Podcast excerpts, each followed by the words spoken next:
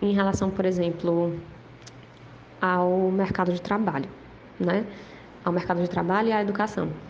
É, Para você ter acesso à educação e acesso ao mercado de trabalho, muitas vezes, é muito necessário esse acolhimento familiar prévio, né? O respeito dentro de casa e tudo. E a gente sabe que para pessoas LGBTI+, é, essa violência acaba partindo muito de dentro de casa também, né? E aí, por isso a dificuldade também em se dar andamento a denúncias, né? A uma vez, a, até mesmo a se realizar essa denúncia, porque é, é uma violência que acontece no âmbito privado, né?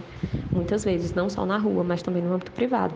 E aí essa ausência de acolhimento em casa, né, gera uma, uma dificuldade também de acesso à educação, vai gerando a evasão escolar, a necessidade de conseguir uma renda e tal.